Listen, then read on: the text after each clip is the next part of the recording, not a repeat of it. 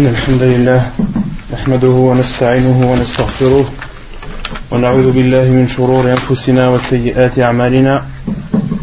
من يهده الله فلا مضل له ومن يضلل فلا هادي له. وأشهد أن لا إله إلا الله وحده لا شريك له. وأشهد أن محمدا عبده ورسوله. يا أيها الذين آمنوا اتقوا الله حق تقاته ولا تموتن إلا وأنتم مسلمون. يا أيها الناس اتقوا ربكم الذي خلقكم من نفس واحدة وخلق منها زوجها وبث منهما رجالا كثيرا ونساء. واتقوا الله الذي تساءلون به والأرحام. إن الله كان عليكم رقيبا. يا أيها الذين آمنوا اتقوا الله وقولوا قولا سديدا. يصلح لكم أعمالكم ويغفر لكم ذنوبكم ومن يطع الله ورسوله فقد فاز فوزا عظيما. أما بعد فإن خير الكلام كلام الله وخير الهدي هدي محمد صلى الله عليه وسلم وشر الأمور محدثاتها وكل محدثة بدعة وكل بدعة ضلالة وكل ضلالة في النار Donc nous continuons après cette petite interruption le livre Al-Wajiz fi fiqh sunnati wal kitab al-aziz nous étions le cours précédent nous avions parlé de, du fait de voir euh, de regarder euh, al-makhtoba la femme avec qui on a l'intention de se marier ou qu'on a l'intention de demander en mariage. Qu'est-ce qu'on avait dit au sujet de cette vision? Elle est autorisée, elle n'est pas autorisée?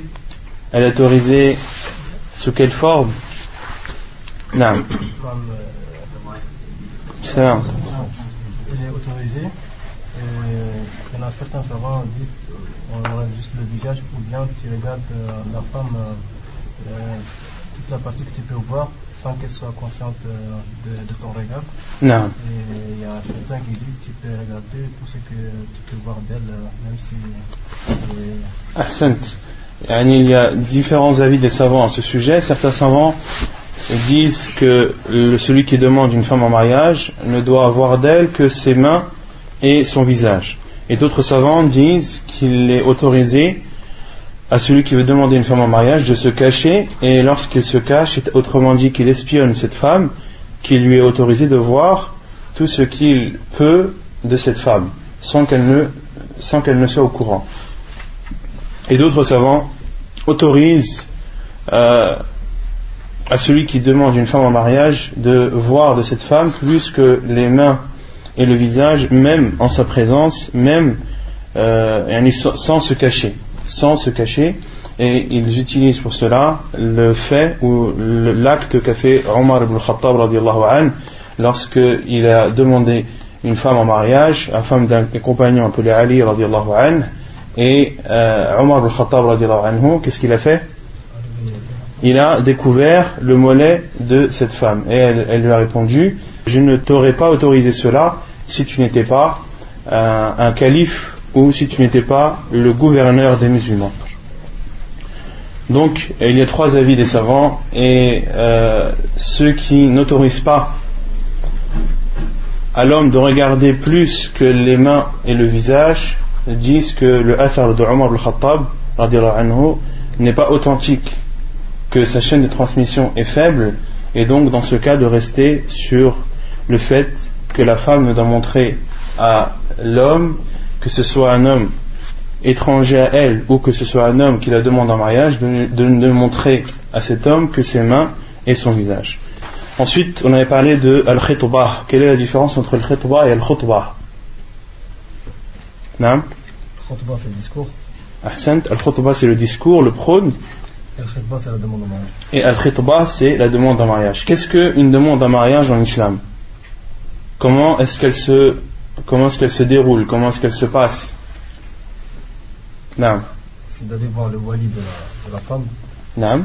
Et de demander, de demander au wali s'il autorise de, lui donner sa, sa, fille, sa fille ou la, sa personne en, en, en, pour vivre avec elle. C'est de demander au tuteur de la femme ou d'exprimer le désir de vouloir se marier avec une femme et d'exprimer ce désir à son tuteur. Et est-ce qu'il y a des formules comme ça Est-ce qu'il y a des formules bien précises à formuler? Non. C'est ce qui est connu des gens. C'est ce qui est connu des gens. ce qui est connu des gens dans l'endroit où ils vivent, le pays où ils vivent, la région où ils vivent. Chacun, euh, chaque, chaque personne ou chaque tribu ou chaque ville ou chaque région a une façon bien précise de demander une femme en mariage, eh bien, cette façon doit être utilisée. Il n'y a pas de formule bien spécifique rapportée dans la sunna du prophète sallallahu alayhi wa sallam quant au fait de demander euh, en mariage. Et quand une personne demande en mariage une autre femme ou exprime son désir ou sa volonté de vouloir se marier, il y a certains jugements qui arrivent ensuite. Quels sont ces jugements? Il n'est pas autorisé à quelqu'un d'autre d'aller demander cette personne. Il n'est pas autorisé d'aller demander une femme qui a déjà été demandée par ton frère.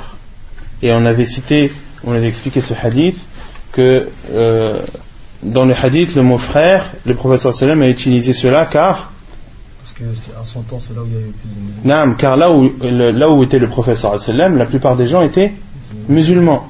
Donc c'est pour cela que le professeur sallam a dit que le musulman ne demande pas après la demande de son frère et qu'il ne vende pas après la vente de, de son frère.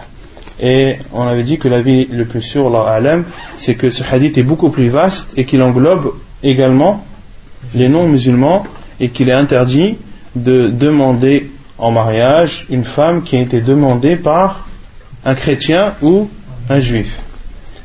Et ceci par respect pour eux et aussi pour montrer une bonne image de l'islam et pour ne pas que ces non-musulmans traitent cette religion de religion barbare ou de religion sauvage ou de religion qui ne respecte pas l'être humain, le fait qu'un musulman ait demandé une femme que lui-même a demandé en mariage.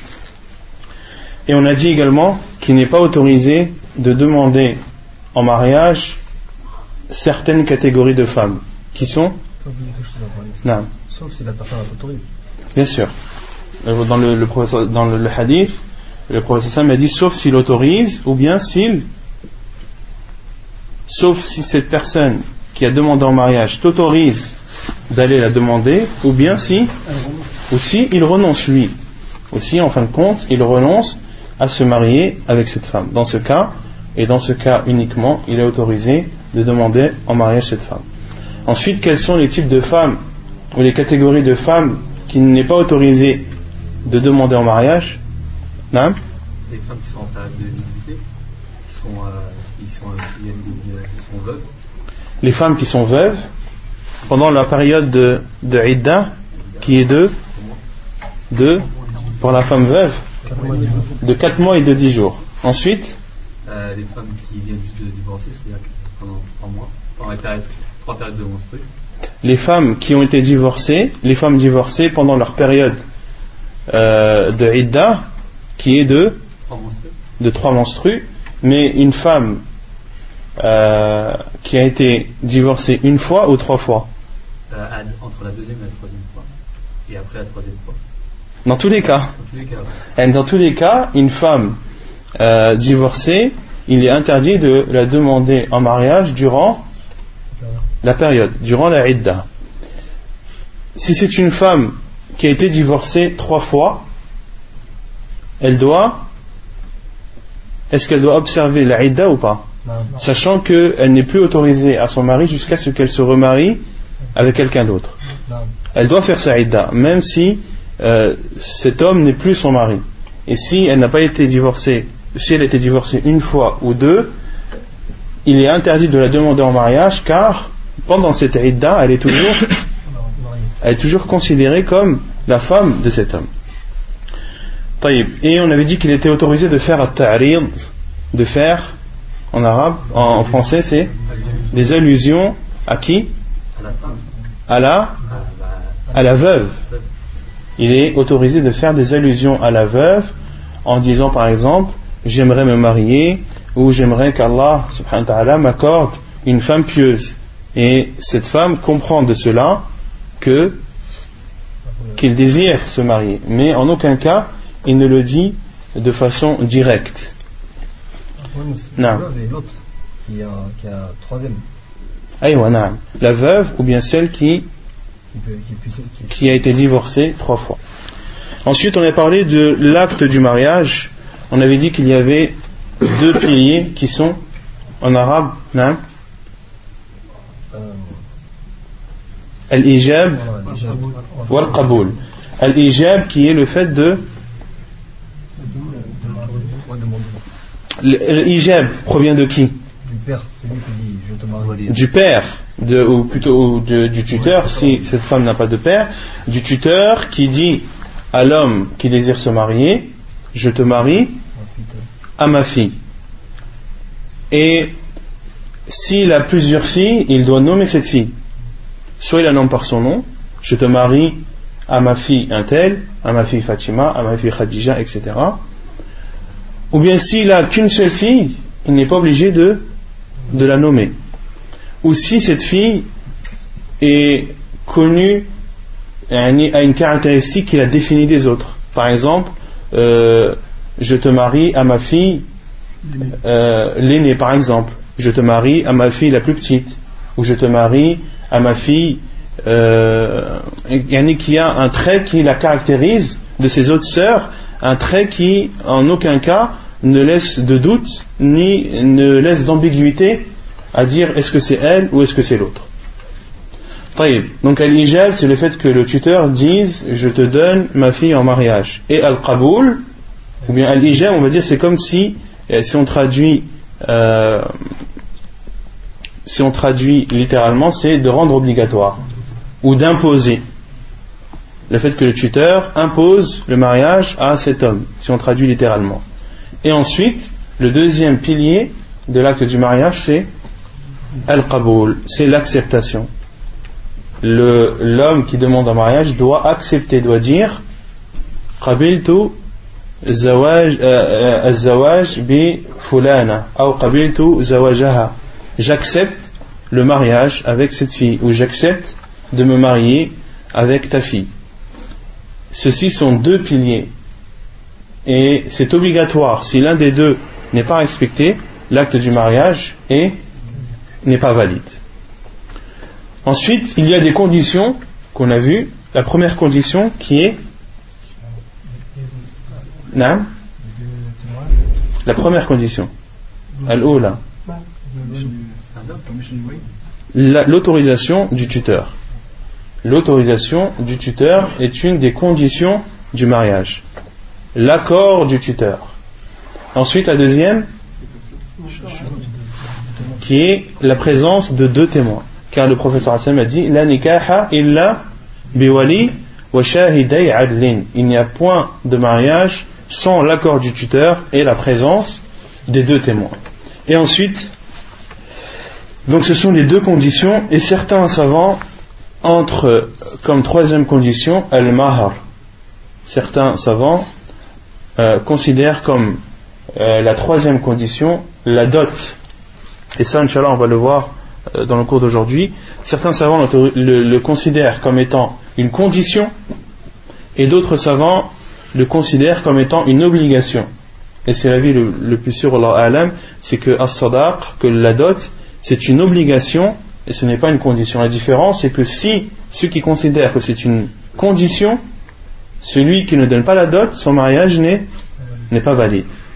Et quant à ceux qui considèrent que c'est une obligation, celui qui ne donne pas la dot a fait un grave péché, mais ce grave péché n'annule pas l'acte de mariage. Ensuite, on avait parlé de l'obligation. Quand tu as cité les deux conditions du mariage, est-ce que l'acceptation du tuteur, englobe l'acceptation de, la jeune Justement, ça on va le, citer ensuite. C'est ce qui vient presque qu'on a vu la semaine dernière, c'est que le tuteur doit demander l'autorisation à, la femme. C'est une obligation. Et que lorsque l'homme ou le, père ou le tuteur de la femme la marie de force, qu'est-ce qu'il autorise à cette femme de faire? Soit de... Pourquoi le divorce tout de suite Soit de Sans d'accepter. soit de rester avec cet homme, avec son mari, ou bien alors de, de refuser de demander le divorce. Ainsi a fait le prophète sallallahu alayhi wa sallam, il a donné le choix à la femme qui avait été euh, mariée de force par son père, wallahu a'lam. طيب يقول المؤلف خطبة النكاح Ensuite l'auteur parle du chapitre de, du discours du discours du mariage.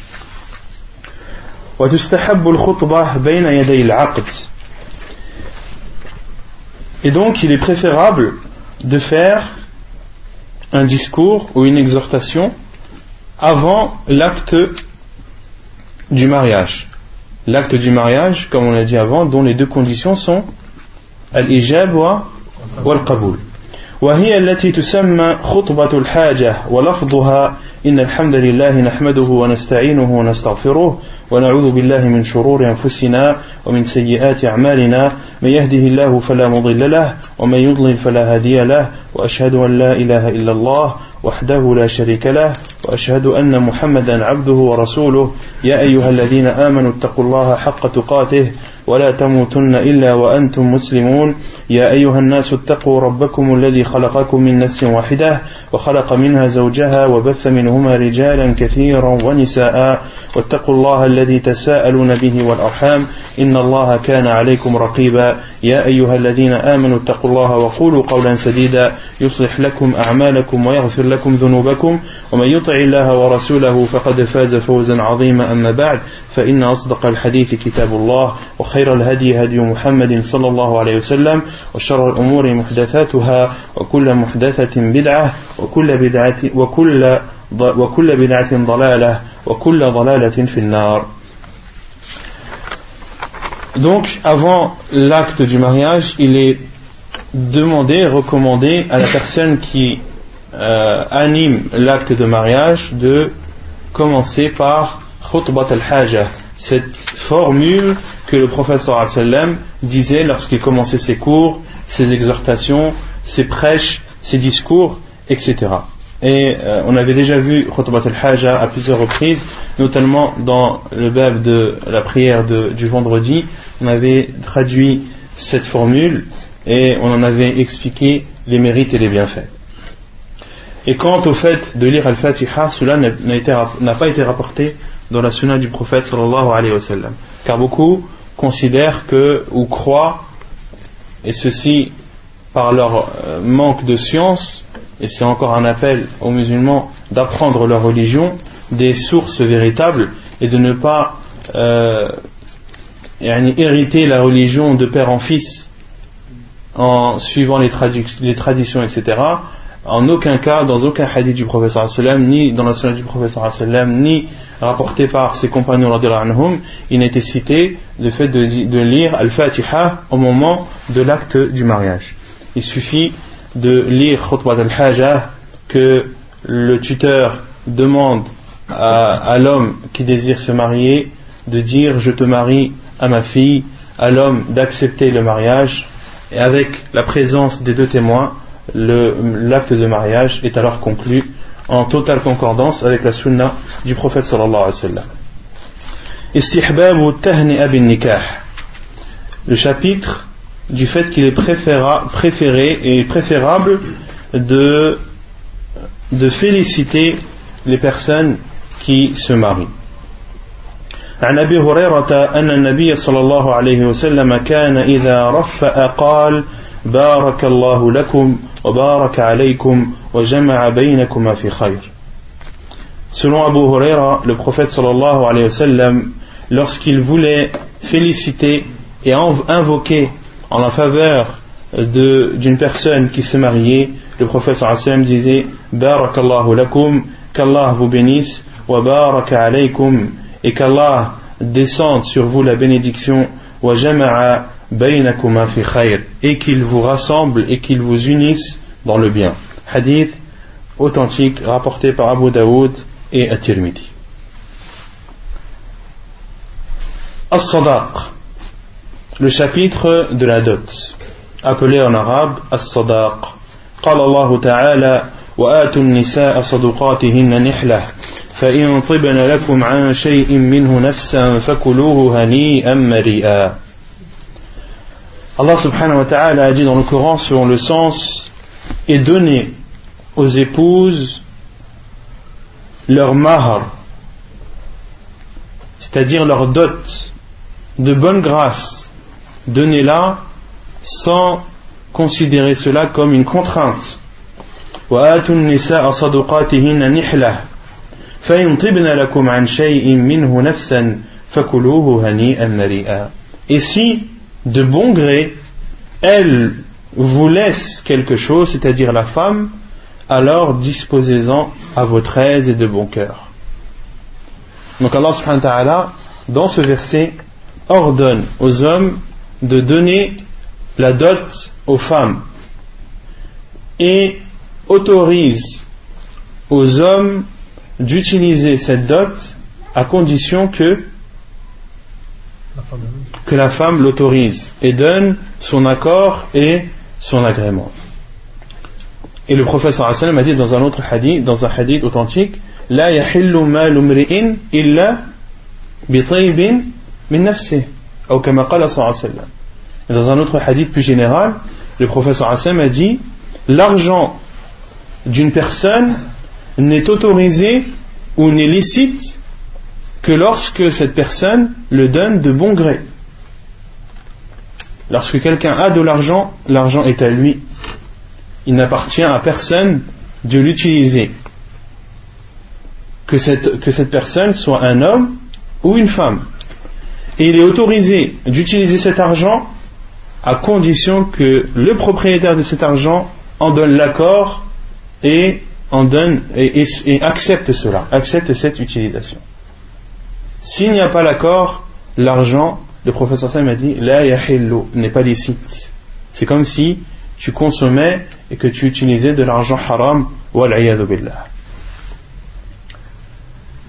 فالصداق حق المرأة على الرجل وهو ملك لها لا يحل لأحد أبا كان أو غيره أن يأخذ منه شيئا إلا إذا طابت المرأة نفسا بهذا الأخذ La dot est le droit de la femme sur l'homme. Et c'est sa propriété. C'est la propriété entière de la femme. Et il n'est pas autorisé, ou il n'est autorisé à personne, que ce soit le père de la fille ou autre, de prendre quelque chose de cette dot sans qu'elle ne soit d'accord et qu'elle n'accepte que l'on prenne ce bien ou cette partie de sa dot. ولم تجعل الشريعة حدا لقلته ولا لكثرته لكن حثت على تخفيف المهور وعدم المغالاة فيها تيسيرا لعملية الزواج Et l'islam n'a pas donné de limite, n'a pas donné ni de minimum ni de maximum quant à la quantité de la dot. Mais l'islam a fortement conseillé de réduire la somme ou la quantité de la dot, et ceci pour ne pas entrer dans l'excès, mais aussi pour faciliter le mariage. Pour faciliter le mariage. Car plus la dot est grande et importante, et moins seront les personnes qui pourront se marier. Et plus la dot est simple et aisée, et plus les gens accourront vers le mariage et trouveront dans le mariage une facilité. Et le fait de faciliter le mariage et de permettre aux jeunes de se marier ne peut être qu'un bien. Et le professeur Hassan m'a dit Celui qui montre euh, le chemin du bien, c'est comme s'il il avait fait ce bien. Si tu montres à quelqu'un un moyen où tu le diriges vers un bien et que cette personne, en fin de compte, fait ce bien, eh bien, tu es considéré ou tu as la récompense de cette personne qui a accompli ce bien. Donc, de montrer, de diriger vers un bien, revient à le faire.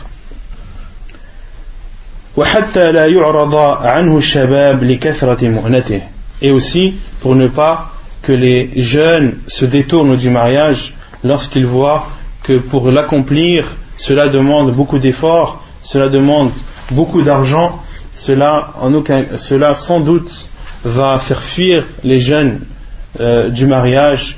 Et lorsqu'ils fuient du mariage, ils accourent vers les interdits.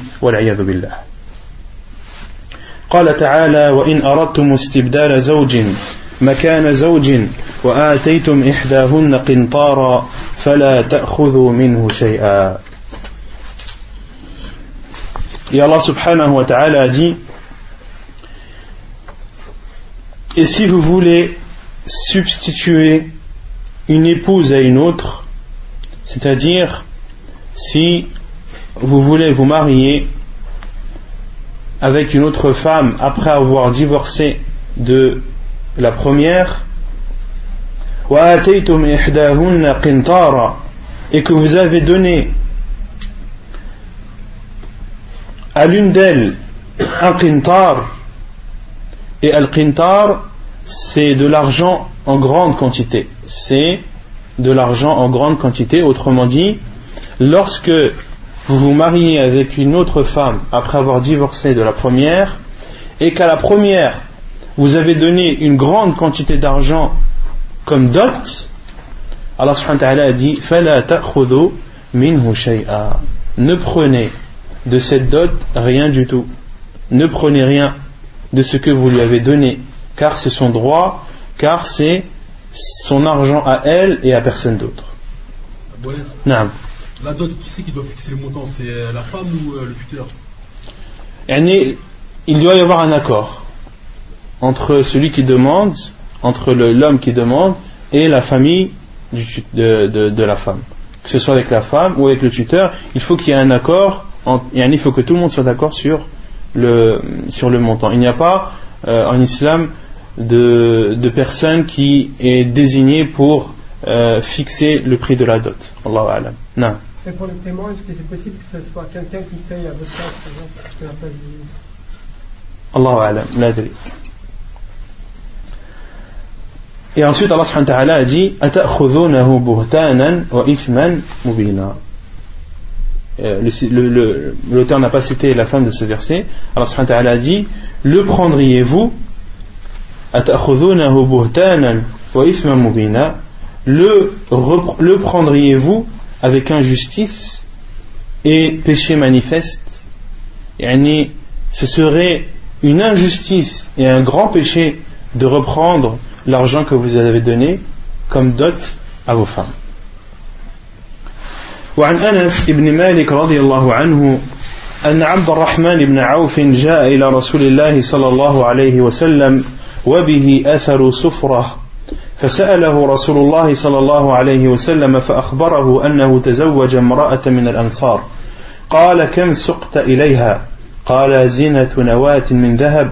قال رسول الله صلى الله عليه وسلم أولم ولو بشاه. حديث متفق عليه. Et selon Anas ibn Malik radiallahu anhu, il rapporte que Abdurrahman ibn Auf radiallahu ta'ala anhu est venu vers le prophète sallallahu alayhi wa, alayhi wa sallam et il avait sur ses vêtements une trace jaune, une trace jaunâtre.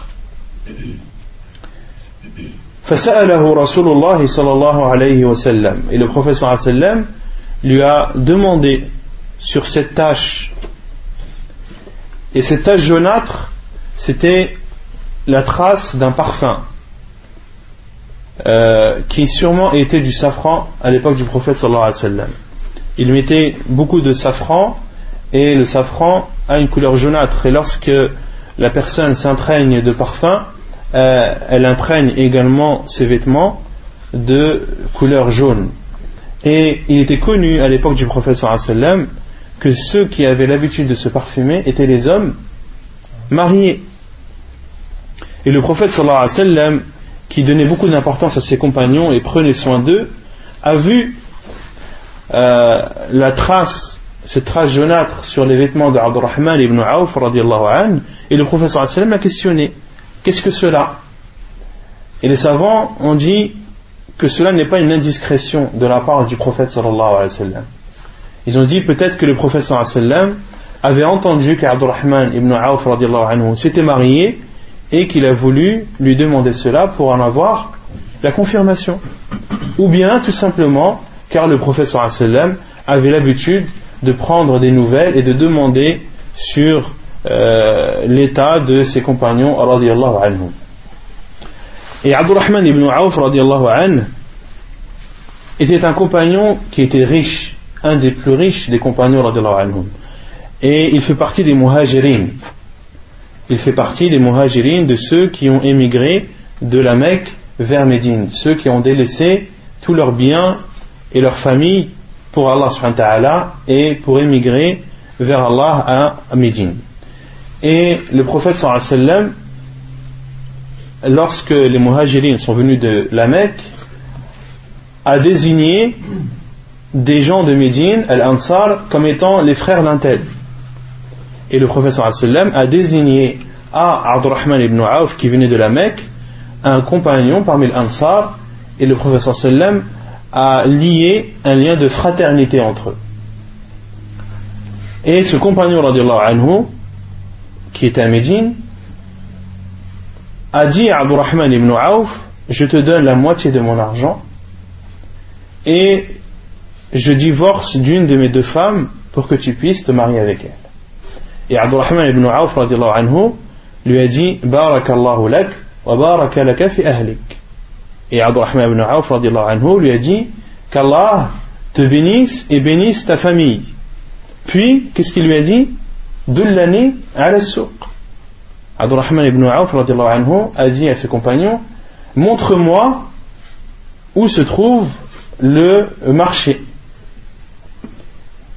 Autrement dit, Abdurrahman ibn Auf anhu, n'a pas accepté ni la moitié de l'argent, ni le fait de se marier avec l'une des deux femmes de ce compagnon, mais a préféré faire cela de lui-même et a demandé à ce compagnon de lui montrer où était le marché afin d'acheter et de vendre et ainsi de subvenir à ses besoins et de se marier par ses propres moyens. Et c'est ce qu'il a fait, radiallahu anhu. Quelques jours après, il est venu avec de l'argent, etc. Et peu de temps euh, par la suite, il s'est marié, radiallahu anhu, s'est marié avec une femme de l'Ansar. Et c'est la réponse qu'il a donnée au prophète sallallahu alayhi wa sallam lorsqu'il lui a demandé quelle est euh, au sujet de cette tâche, le, euh, Abdurrahman ibn Auf anhu, lui a informé qu'il s'était marié avec une femme de l'Ansar, avec une femme des gens de Médine.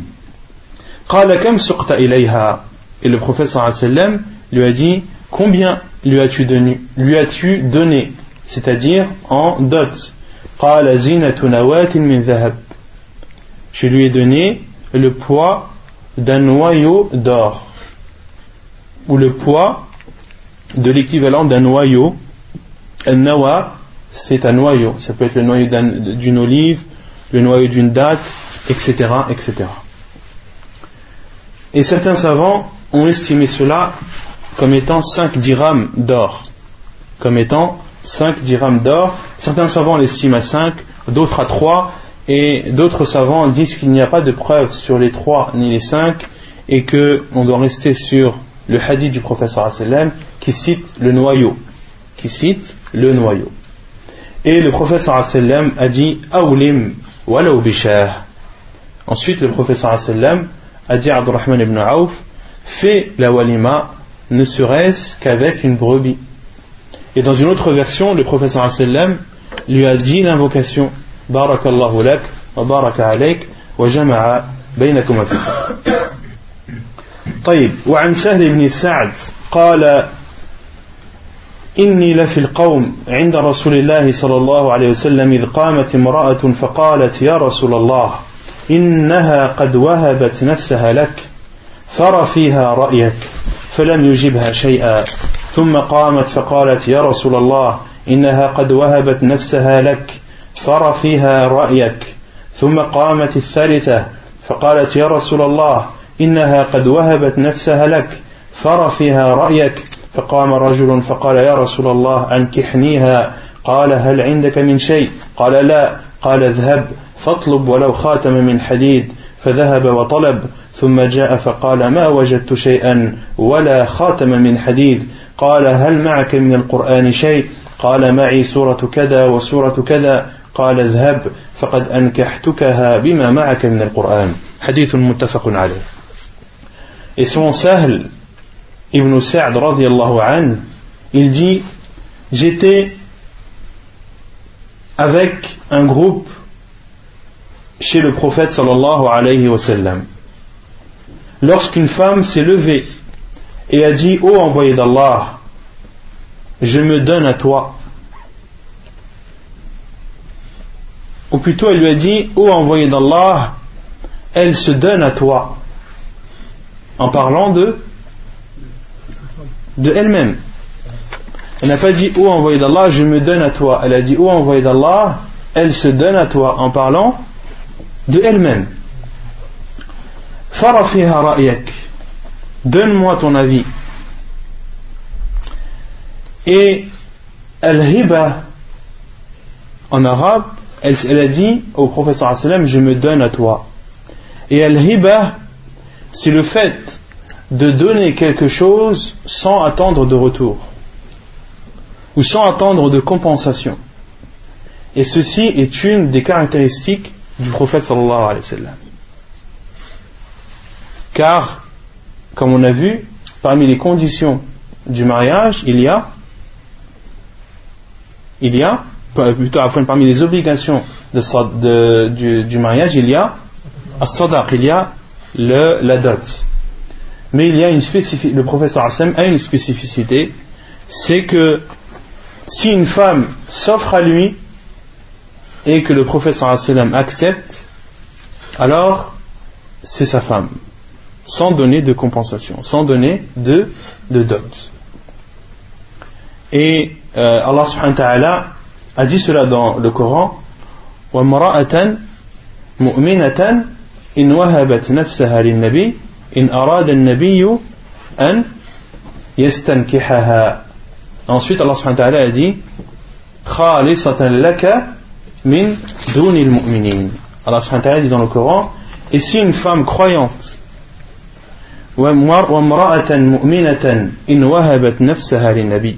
et une femme croyante, autrement dit, et il t'est autorisé de te marier avec une femme croyante. Si elle offre sa personne au prophète. Si le prophète désire se marier avec elle cela est propre à toi et ne concerne pas les autres croyants et le prophète ne lui a pas répondu faqalat elle s'est relevée une fois que le prophète ne lui a pas répondu, elle s'est assise, puis s'est relevée. Et elle a dit, ô envoyé d'Allah, elle s'offre à toi. Donne ton avis. Le prophète ne lui a pas répondu. Elle s'est assise, puis s'est relevée une troisième fois. Et elle a dit, ô envoyé d'Allah, elle s'offre à toi. Donne ton avis. Et les savants ont dit que le prophète sallallahu alayhi wa sallam n'a pas répondu à cette femme, et ceci car le prophète sallallahu alayhi wa sallam ne voulait pas la vexer. C'est un comportement louable du prophète sallallahu sallam et un respect envers cette femme de ne pas lui exprimer son refus. Car dans notre version, le prophète sallallahu sallam l'a regardé de haut en bas la première fois. Puis le prophète sallam a baissé sa tête et ne l'a plus regardé. Et les savants ont dit que le prophète sallam a regardé cette femme car dans cette situation, le prophète sallam était considéré comme étant un khatib. Le prophète sallam était considéré comme étant un khatib, un demandeur, car elle s'est offert à lui. Elle s'est offert au prophète sallam. Donc le prophète sallam dans cette situation est considéré comme, comme demandeur, comme étant une personne apte à pouvoir se marier avec cette femme. Et c'est pour cela que le professeur l'a regardé de bas en haut, puis a baissé son regard. Et il s'est tu car il ne voulait pas vexer cette femme, d'exprimer son refus devant ces gens, devant le groupe qui était avec le prophète sallallahu alayhi wa sallam. Et le prophète sallallahu qui exprime son refus, ce n'est pas comme quelqu'un d'autre. Cela aurait pu blesser cette femme, la blesser très profondément et euh, et le diable aurait pu jouer avec elle. billah. Donc le prophète sallam, par sa sagesse, a préféré se taire et baisser sa tête. Et au bout de la troisième fois, un compagnon du prophète sallam s'est levé et a dit Oh envoyé d'Allah, marie-moi elle. Le prophète lui a dit As-tu quelque chose à lui donner? Autrement dit, à lui donner en dot, en guise de dot? Il a répondu non. Le prophète sallam lui a dit Pars, va demander, va rechercher autour de toi, autour de ta famille, s'il n'y a pas une chose que tu pourrais donner en guise de dot, ne serait-ce qu'une qu'une bague en fer. Puis ce compagnon anhu est parti et a demandé autour de lui, autour de son entourage, puis est venu vers le prophète sallam et lui a dit Je n'ai trouvé, je n'ai rien trouvé au envoyé d'Allah, même pas une bague en fer. Concernant le fait de porter une bague en fer, il y a un hadith du professeur sallam qui l'interdit. Le professeur sallam a vu un homme qui portait une bague en fer et le professeur sallam lui a dit que cela était les bijoux des gens de l'enfer.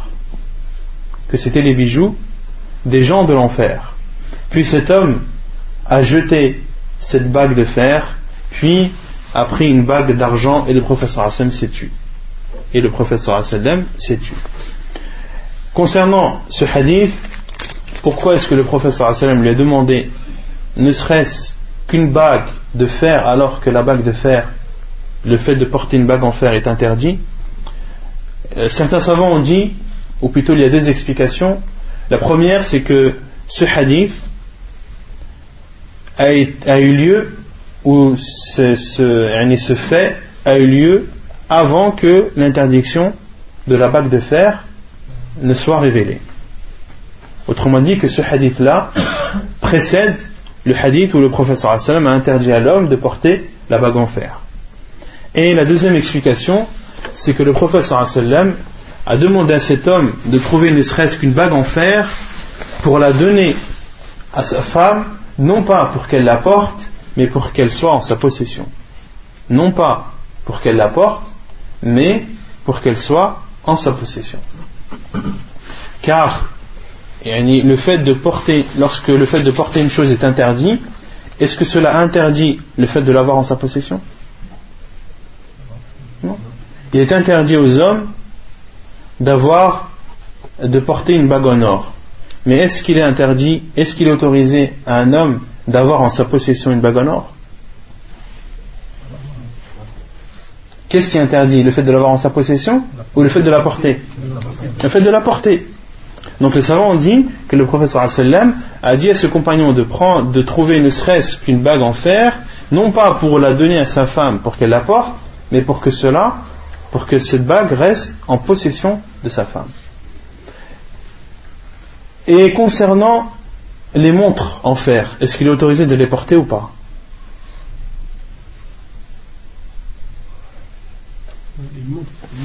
Non? Les montres en fer, c'est autorisé ou pas? Ou bien il n'y a que les bagues qui sont interdites? Non? Non? Comment La question a été posée à Sheikh Labani, il a dit le hadith parle de bague et ne parle pas de montre ni autre. Il faut rester sur le hadith du professeur sallam.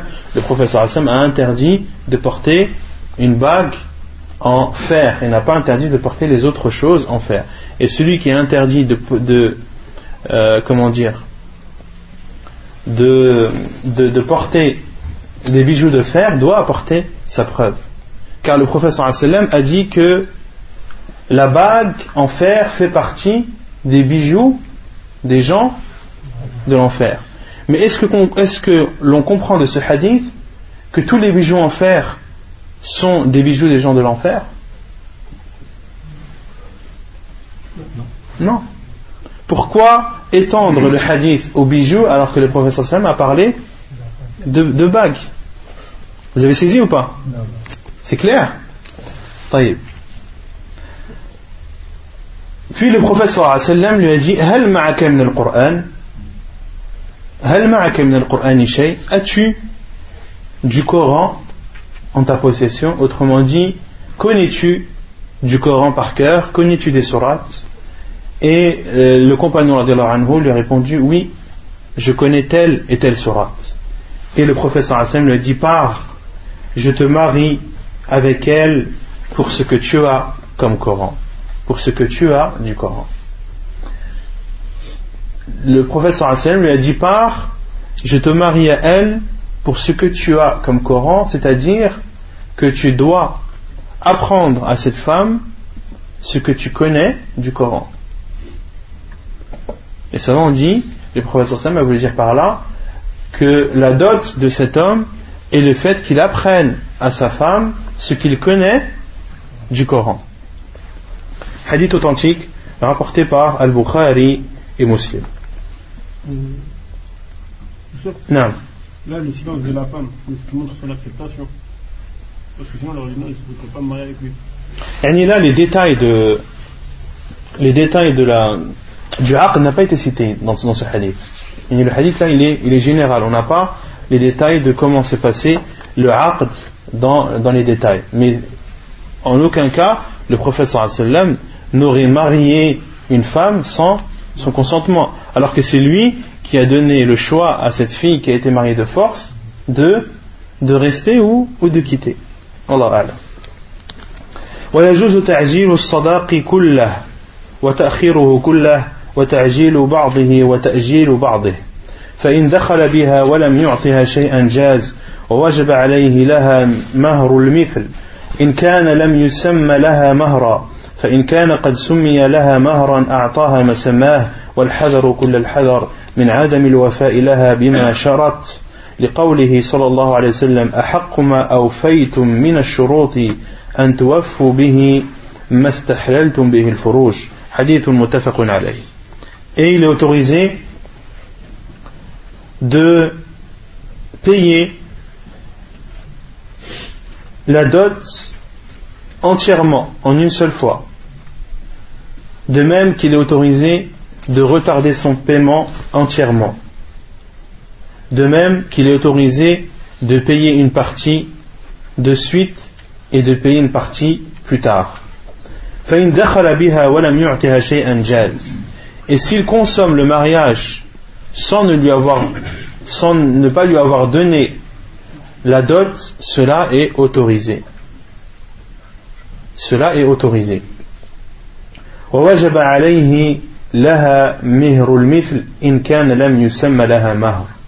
Et si le montant de la dot n'a pas été défini, alors on doit donner comme dot à cette femme le montant connu chez les proches de cette femme ou l'entourage de cette femme en fonction du pays et de la région où elle réside. Est en fonction des pays, la dot est connue. La dot moyenne est connue comme étant par exemple 1000 euros, 1500 euros, etc., etc. Si le montant de la dot n'a pas été fixé au moment du mariage, alors le mari doit donner comme dot le montant connu chez les gens, dans l'entourage de la femme.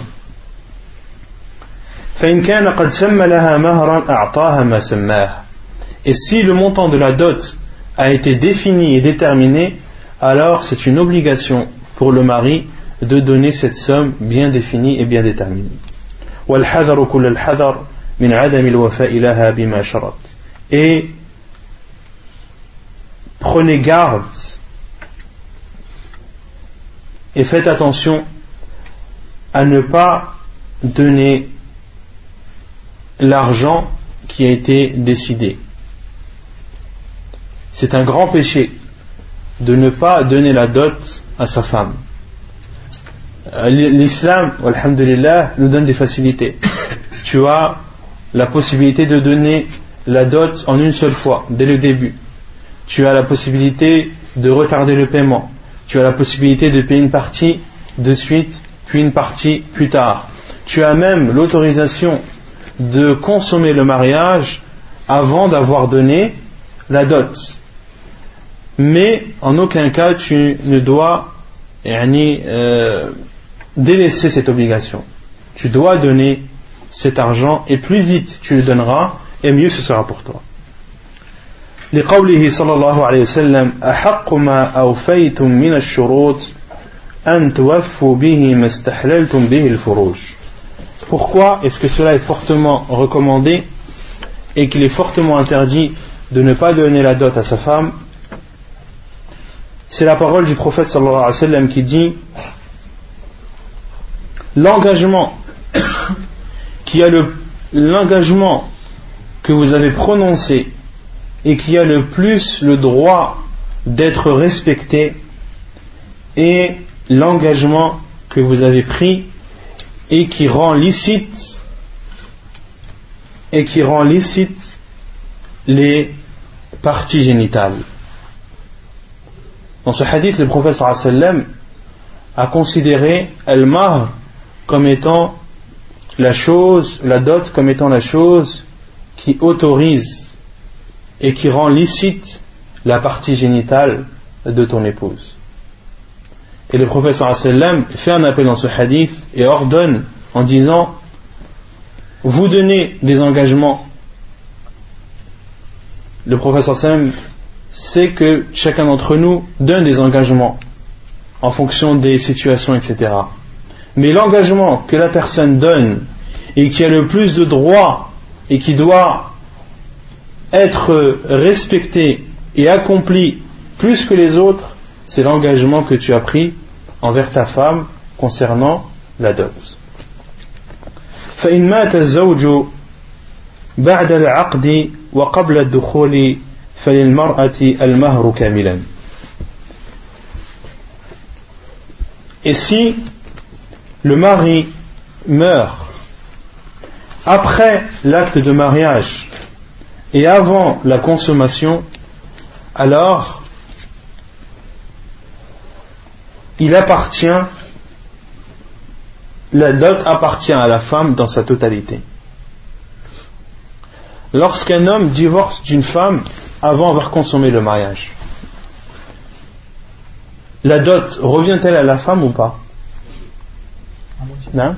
Euh, Il y a deux temps. Non? Soit elle lui rend tout, soit de moitié. Soit garde la moitié, elle la moitié. Lorsque le mariage a été consommé, lorsque lorsqu'une personne, un homme divorce de sa femme après que le mariage ait été consommé, la dot revient en totalité à la femme. Lorsque l'homme divorce de sa femme avant d'avoir consommé le mariage, alors la moitié de la dot revient à la femme. Et lorsque la femme s'est mariée n'a pas consommé le mariage et que son mari décède, alors la totalité de la dot lui revient. La preuve, عن علقمة عن عن علقمة قال أو عن علقمة قال أتي عبد الله في امرأة تزوجها رجل ثم مات عنها ولم يفرض لها صداقا ولم يكن دخل بها قال فاختلفوا إليه فقال أرى لها مثل مهر نسائها ولها الميراث وعليها العدة فشهد معقل بن سنان الأشجعي أن النبي صلى الله عليه وسلم قضى في بروع أو بروع بنت واشق بمثل ما قضى. حديث صحيح رواه الترمذي وأبو داود وابن ماجه والنسائي. Quelle est la preuve que la dot revient entièrement à la femme qui est mariée avant que le mariage ne soit consommé et qui a perdu son mari. La preuve, c'est selon Ilqimah qui dit que l'on a apporté à Abdullah, c'est-à-dire Abdullah ibn Mas'ud, une femme qui était mariée à un homme qui est décédé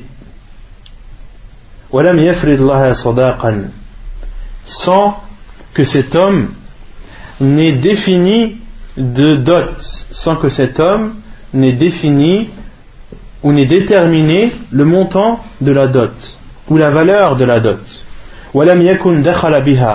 Et sans que cet homme n'ait consommé le mariage. Et ils se sont divergés. Plusieurs personnes sont venues voir Abdullah ibn Mas'ud concernant ce sujet pour lui questionner, pour lui demander son avis, car il faisait partie des compagnons anhum, de ceux qui avaient le plus de science.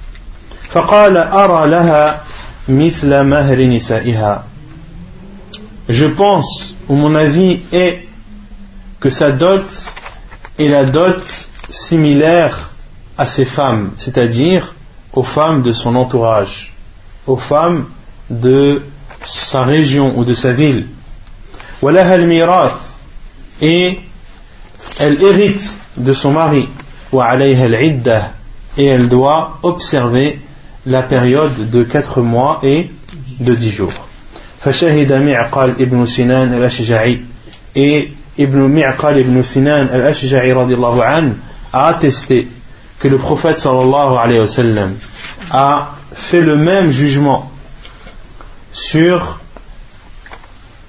une femme anha qui est appelée Barwa'a binti Washiq ou Birwa'a binti Washiq. Les deux sont valables que le prophète sallallahu sallam a émis le même jugement sur cette femme طيب متى يستحب البناء؟ متى يستحب البناء؟ Quand est-ce que il est préférable de consommer le mariage البناء أي الدخول على الزوجة. عن عائشة قالت تزوجني رسول الله صلى الله عليه وسلم في شوال وبنى بي في شوال. فأي نساء رسول الله صلى الله عليه وسلم كان أحظى عنده مني وكانت تستحب أن يدخل نساؤها في شوال حديث صحيح رواه مسلم والترمذي Quand est-ce qu'il est préférable de consommer le mariage Selon Aïcha elle dit Le prophète sallallahu alayhi wa sallam s'est marié à moi ou s'est marié avec moi pendant le mois de Shawwal. C'est-à-dire qu'il a fait l'acte de mariage dans le mois de Shawwal. fi Shawwal. Et le prophète sallam a consommé le mariage le mois de Shawwal.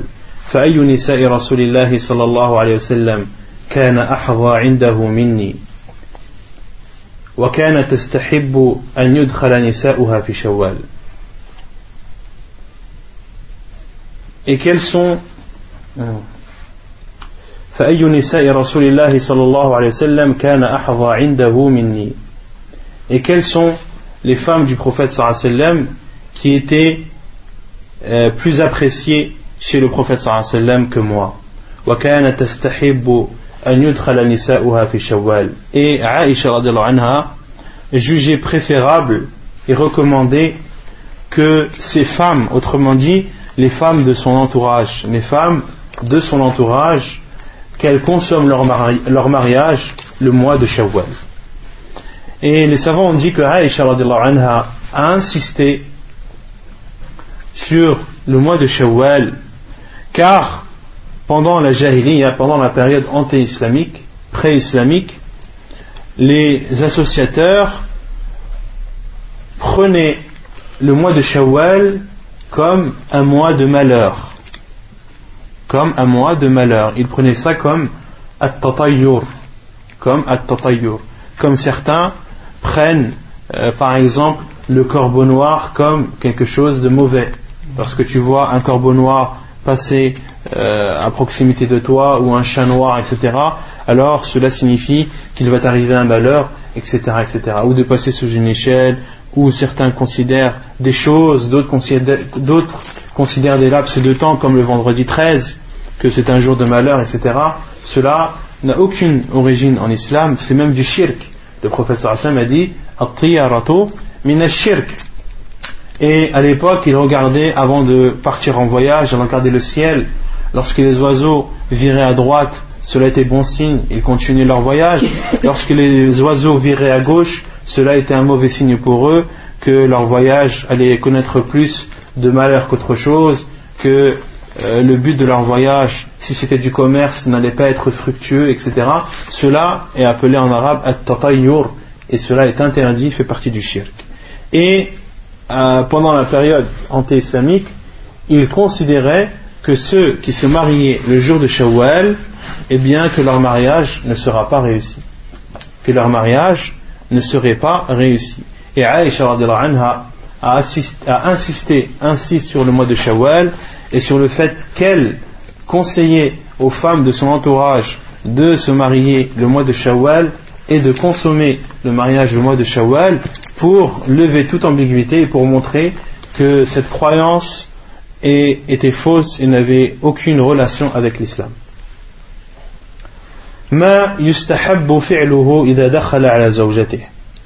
Qu'est-ce qu'il est préférable de faire lorsque l'homme consomme le mariage avec sa femme? Et l'auteur a mis euh, en astérix que ce qu'il va citer comme fait est un résumé du livre euh, Adab al-Zafaf de Sheikh al-Albani. Les règles du mariage du Sheikh al-Albani rahimahullah ta'ala. يستحب له أن يلاطفها كأن يقدم إليها شيئا من الشراب ونحوه من الشراب ونحوه لحديث أسماء بنت يزيد قالت إني قينت عائشة لرسول الله صلى الله عليه وسلم ثم جئته فدعوته لجلوتها فجاء فجلس إلى جنبها فأتي بعس لبن فشرب ثم ناولها النبي صلى الله عليه وسلم فخفضت رأسها واستحيت. قالت أسماء فانتهرتها. وقلت لها خذي من يد النبي صلى الله عليه وعلى آله وسلم. قالت فأخذت فشربت شيئا.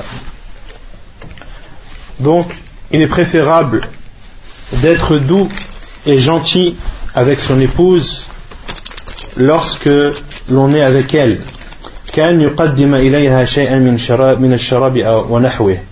Comme de lui offrir à boire ou autre. La preuve est le hadith de Asma bint Yazid qui dit que j'ai préparé et j'ai embelli Aisha radiallahu anha au prophète sallallahu alayhi wa sallam.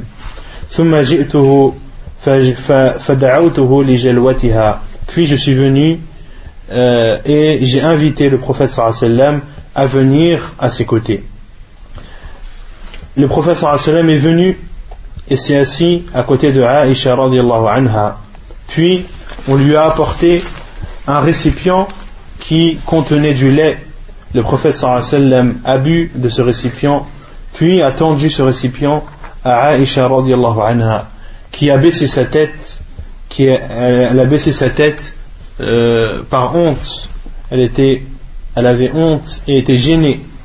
Et Asma anha lui a dit Prends ce récipient de la main du prophète sallallahu alayhi wa sallam. Elle a alors pris ce récipient et a bu de ce lait.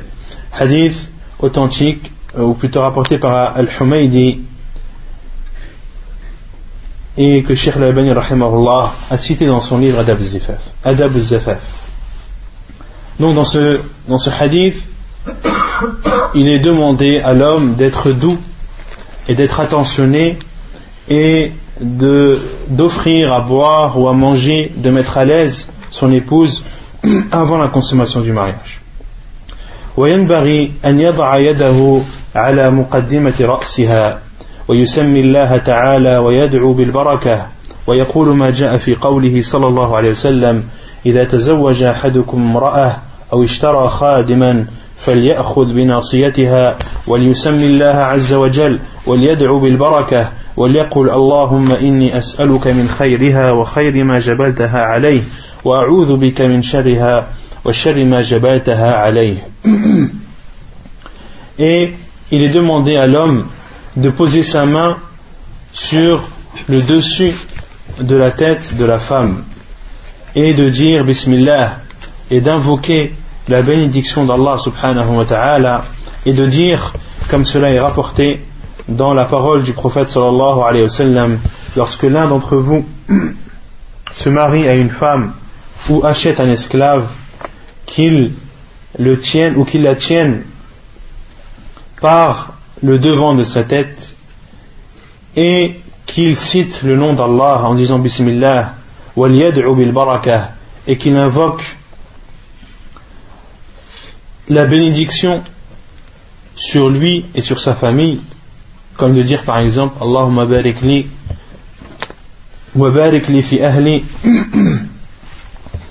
Puis le professeur Sam a dit et de dire et qu'il dise Oh Allah, je te demande son bien et le bien que tu as créé en elle et je demande la protection contre son mal et le mal que tu as créé en elle hadith authentique, hadith jugé bon, Hassan, et rapporté par Abu Daoud et Ibn Majah.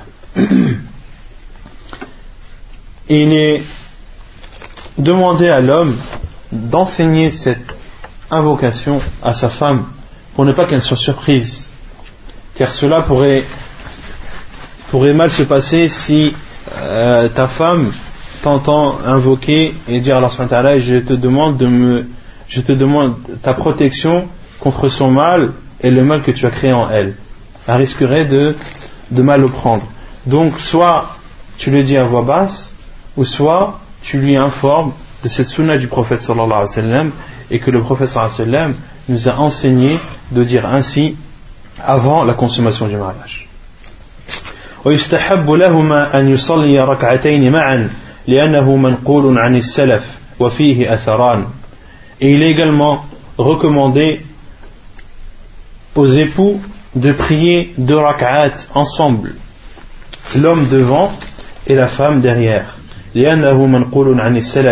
car cela a été rapporté par les salaf anhum et il y a à ce sujet deux athar الأول عن أبي سعيد مولى أبي أسيد قال تزوجت وأنا مملوك فدعوت نفر من أصحاب النبي صلى الله عليه وسلم. فيهم ابن مسعود وأبو ذر وحذيفة قال وأقيمت الصلاة. قال فذهب أبو ذر ليتقدم. فقالوا إليك. قال أو كذلك؟ قالوا نعم. قال فتقدمت بهم وأنا عبد مملوك وعلموني فقالوا إذا دخل عليك أهلك. فصل ركعتين. ثم سل الله من خير ما دخل عليك وتعوذ به من شره ثم شأنك وشأن أهلك. حديث سنده صحيح أو أثر سنده صحيح رواه ابن أبي شيبة. Le premier athar rapporté des salafs concernant le fait qu'il est légiféré de prier deux rak'at aux époux, c'est le hadith, c'est la parole d'Abu Sa'id, Mawla Abi Asid, qui dit que je, suis, je me suis marié en étant esclave. Et j'ai invité des personnes, parmi eux des compagnons du prophète sallallahu alayhi wa, alayhi sallam, et figuré entre autres Ibn Mas'ud, Abdullah ibn Mas'ud, Abu Dhar, Abu Dhar al-Ghifari, et Hudayfa, Hudayfa ibn al-Yaman, radiallahu anhum. Et Abu Saïd a dit Et l'appel à la prière a été fait. Et Abu Dhar s'est avancé pour présider la prière. Alors qu'ils étaient chez Abu Saïd, ils étaient invités à son mariage. Et les compagnons du prophète ont dit non. Que fais-tu? قال أو كذلك il leur a dit ah bon ils lui ont dit que fais-tu Car, on avait déjà vu cela durant le chapitre de la prière, que lorsque on est invité chez quelqu'un, qui a le plus de droit de présider la prière Le propriétaire de, de la maison. On avait cité le hadith du professeur Assam à ce sujet. et Abu Saïd a dit Et je me suis avancé pour présider la prière alors que j'étais un esclave. Puis ils m'ont enseigné.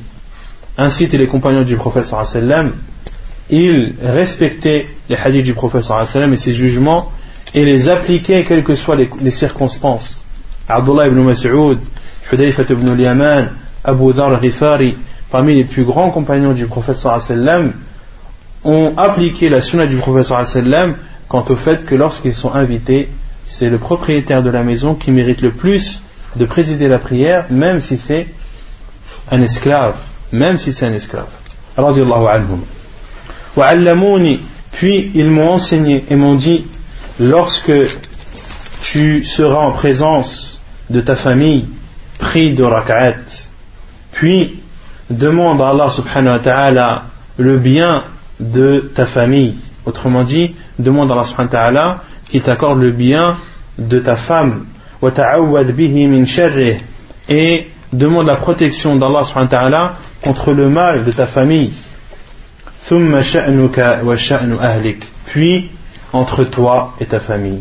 Puis et ensuite euh, le reste reste le reste euh, ne regarde que toi et ta femme. le deuxième athar عن شقيق قال جاء رجل يقال له أبو حريز فقال إني تزوجت جارية شابة بكرا وإني أخاف أن تفركني. فقال عبد الله يعني ابن مسعود إن الإلف من الله والفرك من الشيطان. يريد أن يكره إليكم ما أحل الله لكم. فإذا أتتك فأمرها أن تصلي وراءك ركعتين. زاد في رواية أخرى عن ابن مسعود وقل اللهم بارك لي في أهلي وبارك لهم في. اللهم اجمع بيننا ما جمعت بخير وفرق بيننا إذا فرقت إلى خير.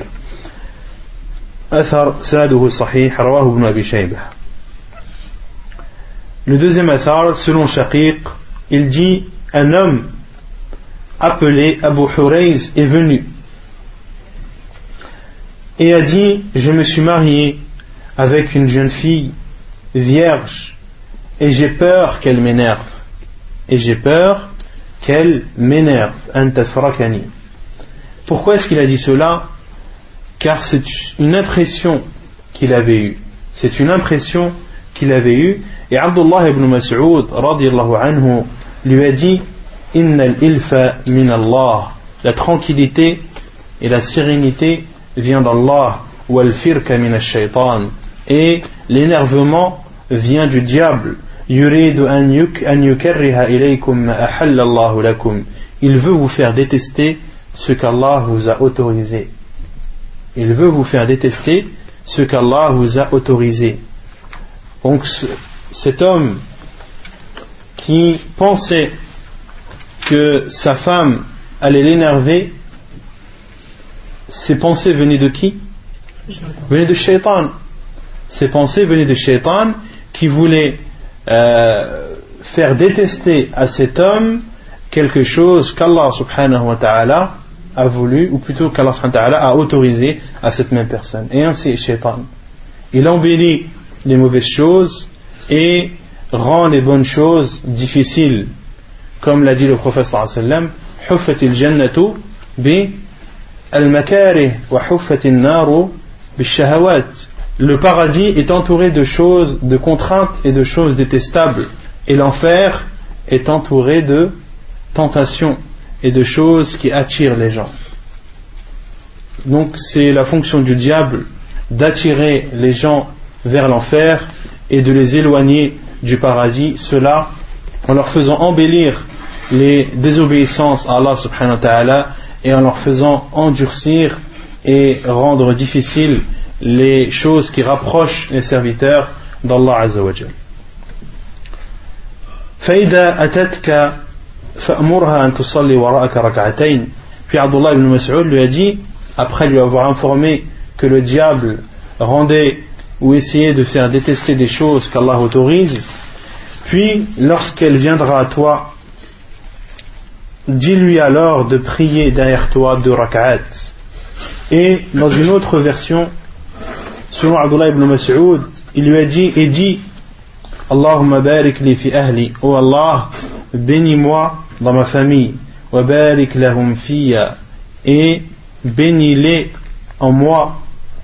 Allahumma jma' baynana ma jama'ta bi khair. Oh Allah, réunis-nous tant que notre union est dans le bien. Wa fariq baynana idha faraqta ila khair. Et sépare-nous si dans ta séparation, si la séparation se fait vers un bien.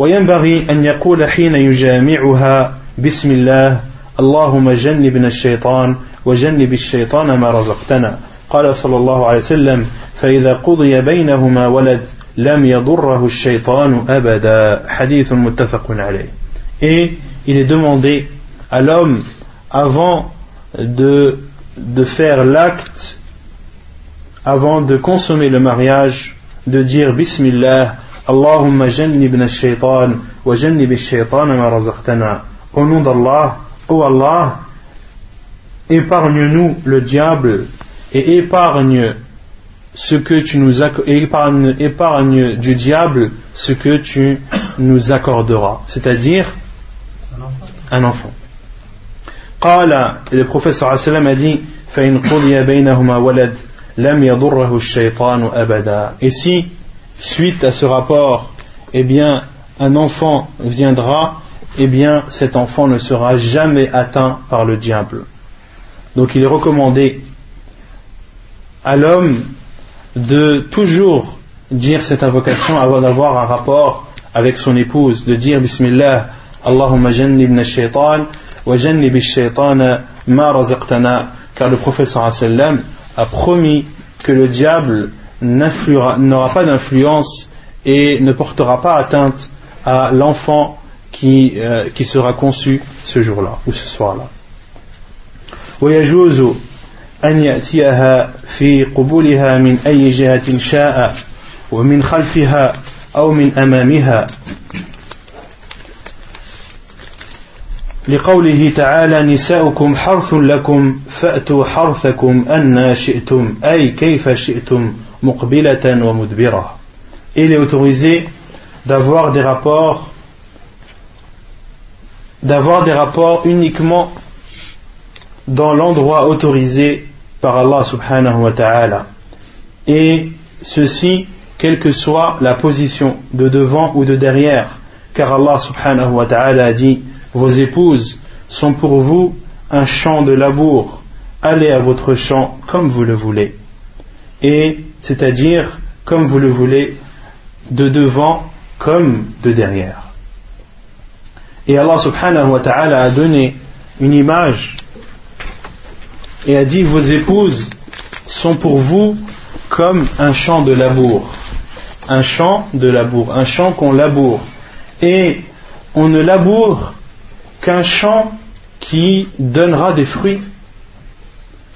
Est-ce que cela sert à quelque chose d'aller labourer dans le désert et d'aller arroser le sable? Est-ce que ça va apporter quelque chose? Non. Allah subhanahu wa ta'ala a dit lakum. Al-harf, c'est une terre qui donne des fruits, une terre qui produit. Et Allah subhanahu wa ta'ala a donné une image en disant Fa'tu harfakum anna shi'tum. rendez-vous dans le champ ou utilisez le champ comme vous le voulez. C'est-à-dire utiliser le champ, c'est-à-dire utiliser l'endroit chez la femme d'où sort l'enfant. Et cet endroit, euh, Allah subhanahu a voulu dire par là le vagin de la femme. C'est le seul endroit qui est permis à l'homme. Et quelle que soit la position, du moment que c'est toujours dans cet endroit. Et quand, et il ne faut pas comprendre par derrière d'avoir des rapports pas autres que le vagin, car cela est interdit. La sodomie est un grand péché en islam. Et l'endroit dans lequel ceux qui font la sodomie euh, s'introduisent, est-ce que c'est un endroit qui produit ou est-ce que c'est un endroit de saleté? C'est un endroit d'où les excréments sortent Et c'est la fonction de cet orifice, c'est de faire sortir les impuretés de l'être humain.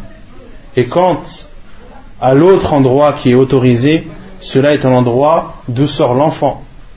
Et c'est ce qui correspond à la métaphore qu'Allah a donnée en parlant du champ, un champ de labour qui donnera, ta'ala, euh, les fruits espérés. وعن جابر رضي الله عنه قال كانت اليهود تقول إذا أتى الرجل امرأته من دبرها في قبلها كان الولد أحول فنزلت نساؤكم حرث لكم فأتوا حرثكم أن شئتم Et selon Jabir radiallahu an, il dit Les Juifs disaient lorsqu'un homme a des rapports avec sa femme par derrière, mais toujours dans l'endroit autorisé, que l'enfant qui naîtra sera louche ou il biglera. Il biglera ou louchera. non. Il louchera plutôt que sera louche. Il louchera ou biglera.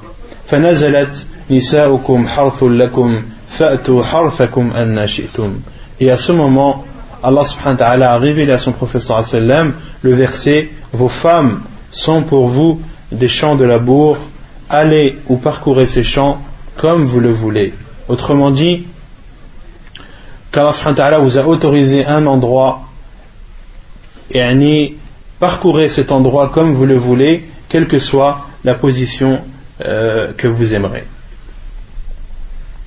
وعن ابن عباس قال كان الحي من الأنصار وهم أهل وثن مع هذا الحي من يهود وهم أهل كتاب وكانوا يرون لهم فضلا عليهم في العلم فكانوا يقتدون بكثير من فعلهم. وكان من أمر أهل الكتاب أن لا يأتوا النساء إلا على حرف وذلك أستر ما تكون المرأة فكان هذا الحي من الأنصار قد أخذوا بذلك من فعلهم. وكان هذا الحي من قريش يشرحون النساء شرحا منكرا ويتلذذون منهن مقبلات ومدبرات ومستلقيات فلما قدم المهاجرون المدينة تزوج رجل منهم امرأة من الأنصار فذهب يصنع بها ذلك فأنكرته عليه وقالت إنما كنا نؤتى على حرف.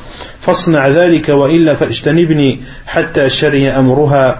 فبلغ ذلك رسول الله صلى الله عليه وسلم فأنزل الله عز وجل نساؤكم حرث لكم فأتوا حرثكم أن شئتم أي مقبلات ومدبرات ومستلقيات يعني بذلك موضع الولد. Et selon Abdullah ibn Abbas, il dit il y avait un quartier parmi al-Ansar وهم أهل وثن مع هذا الحي من يهود وهم أهل كتاب وكانوا يرون لهم فضلا عليهم في العلم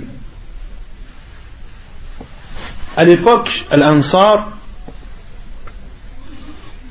vivait dans un quartier à proximité d'un autre quartier où vivaient des juifs. Et les juifs sont des gens du livre. Et Al-Ansar à l'époque adorait des divinités.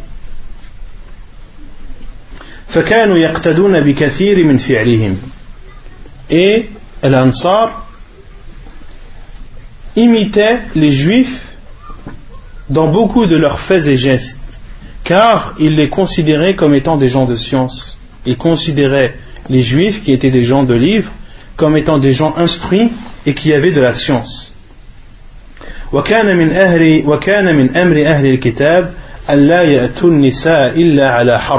Et parmi les choses que faisaient ces gens du livre, c'est qu'ils n'avaient de rapport avec leurs femmes que en position couché.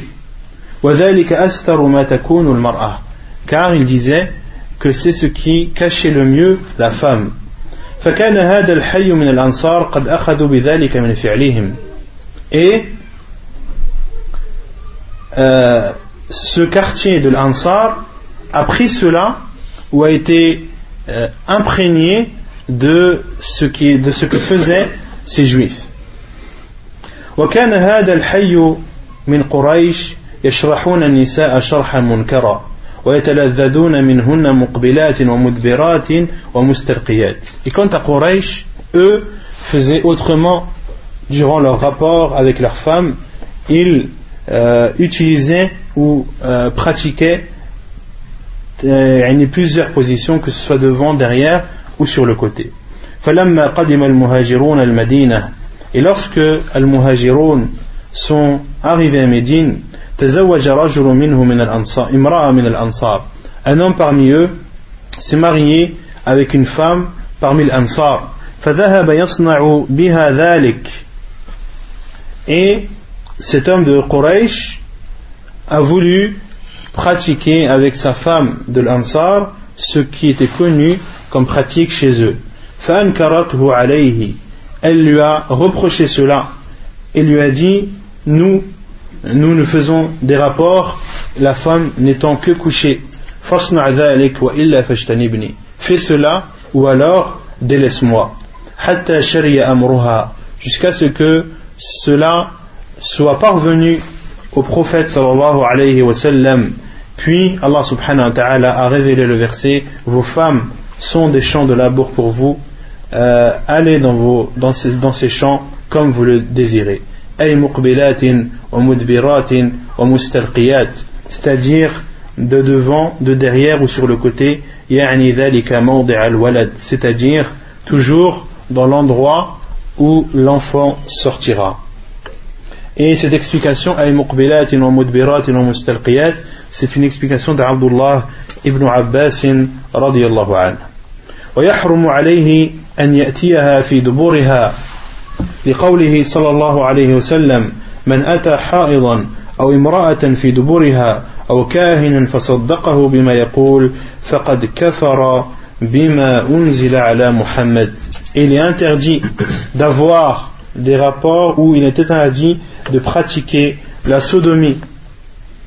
Car le prophète sallallahu alayhi wa sallam a dit Celui qui a des rapports avec une femme qui a ses monstrues, ou qui a des rapports, ou qui pratique la sodomie, ou qui va voir un, astrologue et croit en ce qu'il lui a dit, Il a alors mécru en ce qui a été révélé à Muhammad sallallahu alayhi wa c'est-à-dire c'est-à-dire le Coran, c'est-à-dire le Coran. Et concernant la parole du professeur il a alors mécru sur ce qui a été révélé à Muhammad les savants ont dit que le professeur a dit cela pour montrer la gravité de ses actes. Mais que celui qui fait ses actes ne sort pas de l'islam que c'est une petite mécréance. Ce n'est pas une grande mécréance qui sort de l'islam. Et parmi les preuves de cela c'est que celui qui a des rapports avec sa femme qui a des menstrues, qu'est-ce qu'on avait vu à ce sujet Quelle expiation il a à faire Il vient de mois consécutifs. Non, non. Il a pris 40 euros, c'est pas. فليتصدق بدينار أو أو نصف دينار أحسن vous avez oublié que celui qui a des rapports avec sa femme qui a ses menstrues l'expiation c'est qu'il donne un dinar ou la moitié d'un dinar. Et si le professeur sallam donne une, expiation à celui qui a des rapports avec sa femme qui a ses menstrues, cela prouve que cette personne est, est musulmane et qu'elle ne sort pas de l'islam. Sauf dans un cas où, lorsque la personne l'autorise, lorsque la personne considère cela comme autorisé, autorise une chose qu'Allah subhanahu wa ta'ala a interdite Dans ce cas, il devient mécréant et il sort de l'islam. والعياذ بالله ونكتفي بهذا القدر وسبحانك اللهم وبحمدك أشهد أن لا إله إلا أنت أستغفرك وأتوب إليك